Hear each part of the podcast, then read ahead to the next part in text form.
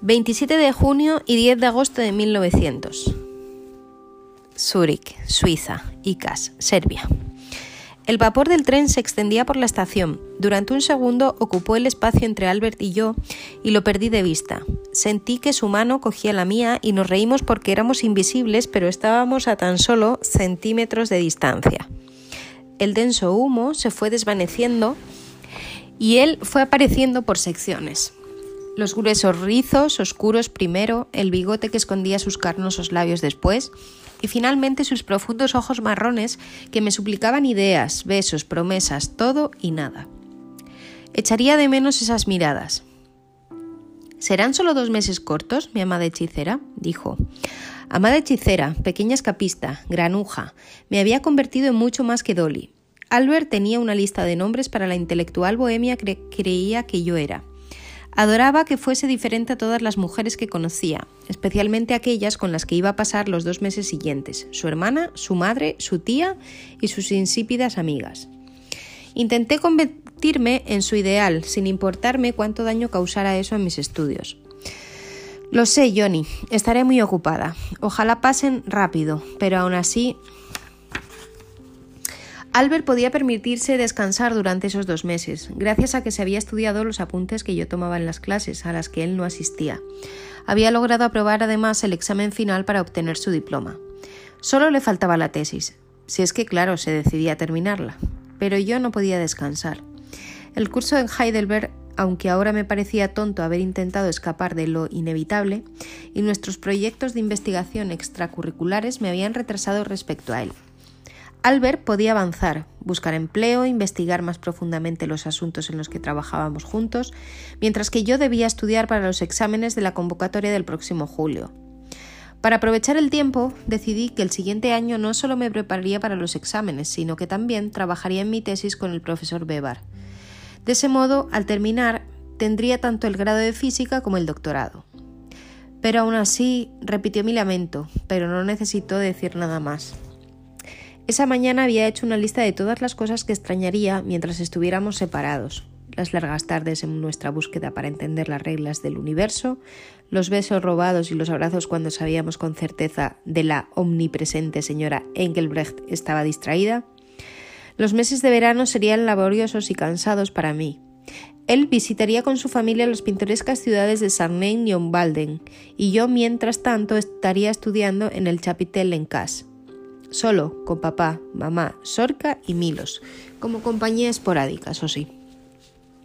Era gracioso como el lugar que más amaba se había convertido en un exilio solitario. Mi futuro estaba de pie frente a mí y odiaba separarme de él, aunque fuese solo por un instante. El tren soltó otra nube de humo y nos perdimos de vista por última vez. Sentí los brazos de Albert alrededor de mi cintura y en el momentáneo velo de neblina me besó. Experimenté un intenso deseo y pensé en todas las noches que nos habíamos reprimido. ¿Cómo tuve la suerte de encontrarte?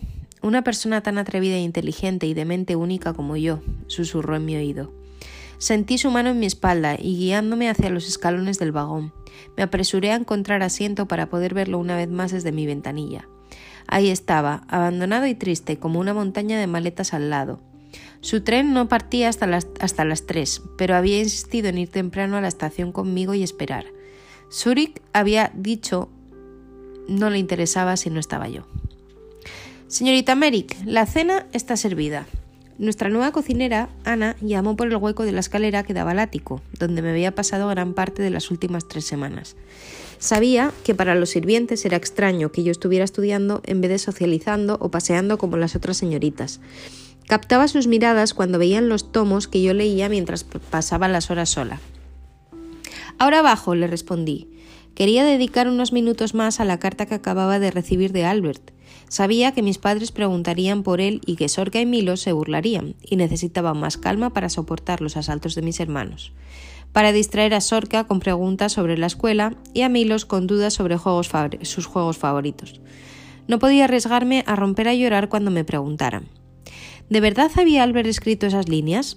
No imaginaba que para mí iba a ser una tortura leer cada detalle de la dramática reacción de su madre al enterarse de que planeábamos casarnos. La imagen de su madre tirándose a la cama y llorando histéricamente por la noticia y luego lanzando insultos contra mí. que destruiría su vida, que era totalmente inadecuada para él, etc. Era casi intolerable. Yo sabía que sus padres querían una mujer judía para él, o al menos una alemana que lo mimara como si fuera su propia madre, pero creo que ni Albert ni yo esperábamos un berrinche de esa magnitud. Sus prejuicios sobre mí eran numerosos, mi crianza como cristiana ortodoxa, mi inteligencia, mi herencia eslava, mi edad, mi cojera, todo lo que sospeché la tarde en que la conocí y más.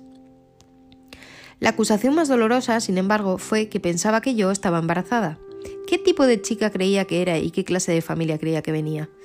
Incluso si hubiésemos querido consumar nuestros sentimientos, la señora Engelbrecht nos vigilaba como un halcón. La intimidad era imposible. Albert y yo habíamos pensado ingenuamente que el mayor obstáculo para nuestra unión sería encontrar el trabajo. ¿Cómo podríamos sobreponernos a todas esas trabas ilógicas e histéricas? Mis ojos se llenaron de lágrimas. ¿Los prejuicios y la negativa de su madre terminarían por separarnos? Seguramente Albert no permitiría que eso ocurriera. Me consolé cuando leí que él mantenía firmemente nuestros planes frente a los ataques de su madre, y que me amaba y me extrañaba. Aún era mi Johnny, encontraría una forma. Respiré hondo y bajé la escalera del ático. Me senté en mi sitio a la mesa, al lado de papá, y juntos dimos las gracias. Mientras Ana nos servía sebapi, esperé la batería de preguntas y claro está las bromas, como la última vez que había recibido carta de Albert, pero por alguna extraña razón nadie dijo ni una sola palabra. ¿No se habían dado cuenta de la llegada de la carta? Pasamos la hora de la cena en un silencio inusual e incómodo. ¿Había sucedido algo? No podía soportar el sonido de los tenedores sobre los platos y el tintineo de las cucharas, así que me distraje hablando con Sorca de sus planes para el siguiente curso. Era buena estudiante, aunque no excelente, y deseaba continuar estudiando. Papá la había alentado a instalarse conmigo en Zúrich y estudiar un semestre en la High Daughter School para prepararse para el examen matura. Yo me preguntaba si esa era la forma que él tenía de observarme y protegerme desde lejos. Su preocupación por Albert y mis estudios permeaba todas nuestras conversaciones en los últimos días. En el momento exacto en que mi padre terminó su último bocado de postre, mamá se llevó a la habitación a Sorca y a Milos, y papá y yo nos quedamos solos. Me levanté para irme también, pero él me dijo Por favor, quédate, Mitza. Siéntate conmigo un rato. Volví a sentarme en mi silla y esperé mientras papá encendía su pipa y formaba aros de humo que se alzaron hacia el techo. He visto que has recibido una carta del señor Einstein, dijo. Sí, él lo sabía, los demás también, claro. ¿Por qué nadie me había dicho nada? Sí, papá, le respondí tranquilamente y me pregunté qué rumbo tomaría esta conversación. Está ocupado buscando trabajo, me imagino. Empezará a buscar en otoño, cuando regrese a Zúrich. Ahora está de vacaciones en Suiza con su familia. ¿Vacaciones? ¿A qué espera Mileva? Un hombre que quiere casarse busca un empleo. Ah, así que este era el rumbo de la conversación. Mis padres no conocían a Albert, nunca me visitaban en Zúrich y Albert nunca había venido a casa. Aunque sí es cierto que lo había invitado ese verano y el anterior, pero él se había excusado alegando que necesitaba calmar a sus padres pasando las vacaciones de verano en su compañía, mientras aún dependía de ellos, y yo nunca lo había presionado. Mis padres desconfiaban de Albert, los pretendientes serbios no mantenían nunca las distancias. Aunque podía comprender, eso sí, la preocupación de papá. Me habría sorprendido si hubiera sido de otra manera. Eludí su pregunta. Albert y yo hablábamos de matrimonio frecuentemente, pero yo sabía que él debía de pedir permiso a papá para que éste lo tomara en serio. El señor Einstein cree que habrá más oportunidades laborales en otoño. Ahora la mayoría de los académicos están de vacaciones. Entonces, eso quiere decir que te tendrá a la espera. Papá preguntaba, pero en realidad estaba juzgando. Nunca se había recuperado del golpe que le supuso que finalmente yo hubiera sucumbido después del sacrificio de Heidelberg y en general me sobreprotegía. Sin mencionar que, obviamente como judía extranjero, Albert era un misterio para él. ¿Estaba papá en lo cierto? Albert me tenía esperando mientras seguía con su vida a su propio ritmo. Siempre había puesto toda mi fe en que Albert nos guiaría a través de esa salvaje vida bohemia. Y sabía que me quería fuerte e independiente, y que parecería débil y dependiente si imploraba, imploraba su compromiso. Yo hacía lo posible por interpretar el papel que Albert escribía para mí. No estaré esperando, papá, estaré estudiando para los exámenes finales y también tengo que trabajar en la tesis. Entonces, ¿eso quiere decir que habláis de planes de futuro? Sí, papá, dije, intentando sonar convincente. Albert hablaba constantemente sobre nuestra vida después de la universidad. y acababa de decirle a su madre que yo sería su futura esposa. Pero la verdad es que nunca había surgido un solo plan real de sus propios labios. A pesar de ello, yo necesitaba el apoyo de papá, especialmente a la luz de la reciente oposición de la madre de Albert. Los ojos de mi padre se dulcificaron, se inclinó hacia mí y tomó mis manos, que, comparadas con las suyas, tan fuertes se veían diminutas. Quiero estar seguro de que sus intenciones son buenas. Mi deber es protegerte.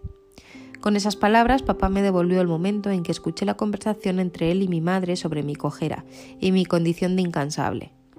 De repente sentí rabia. ¿Tan difícil te resulta creer que alguien que me pueda amar, papá? ¿Que alguien quiera casarse conmigo incluso con mi deformidad? Con la boca abierta y los ojos como platos, papá estaba atónito por mis palabras y el volumen de mi voz. Mitza, no es eso lo que estoy... ¿De veras? Sé que mamá y tú crees que soy deforme, que no soy digna de ser amada. Por eso me alentaste a estudiar, asumiste que estaría sola toda mi vida. Al enfatizar esa palabra que tanto odiaba, deforme, quería que supiera que sabía que los había escuchado hacía unos años. Quería que comprendiera que sin, importar cuánto intentara yo enterrar sus creencias y abrazar las formas de vida modernas que prevalecían en Suiza, la etiqueta que me habían puesto nunca la había abandonado. Rodaron lágrimas por sus mejillas y supe que lo había entendido. Mitza, lo siento tanto, te quiero, mi pequeña Mitza, más que a nada en este mundo. El orgullo que siento por ti y por tus logros llena mis días. Sé que eres capaz de cualquier cosa y que tu cojera nunca se ha interpuesto en tu camino, ni en el profesional ni tampoco en el sentimental. Obré mal al crearte un escudo contra el mundo, al pensar que tu cojera de algún modo te hacía débil o más vulnerable, o menos capaz de ser amada. Yo estaba a punto de llorar. Ver así a mi estoico padre y escuchar la ternura de sus palabras casi logra quebrar la máscara de fortaleza que siempre llevaba puesta para demostrar mi valía. En ese momento quería acurrucarme en sus brazos y ser de nuevo la pequeña Mitza en vez de la persona segura e independiente en la que me había convertido. En lugar de eso, enderecé la espalda y apreté su mano en señal de confianza. Después de defender toda mi fortaleza, no podía mostrar debilidad. Está bien, papá, ahora lo entiendo. Me abrazó y lo escuché preguntar ¿Está mal querer lo mejor para ti, Mitza? ¿Querer un esposo que te aprecie y que te proteja y te ame como lo hago yo? Con un dedo levantó mi barbilla para poder mirarme a los ojos. ¿Estás segura?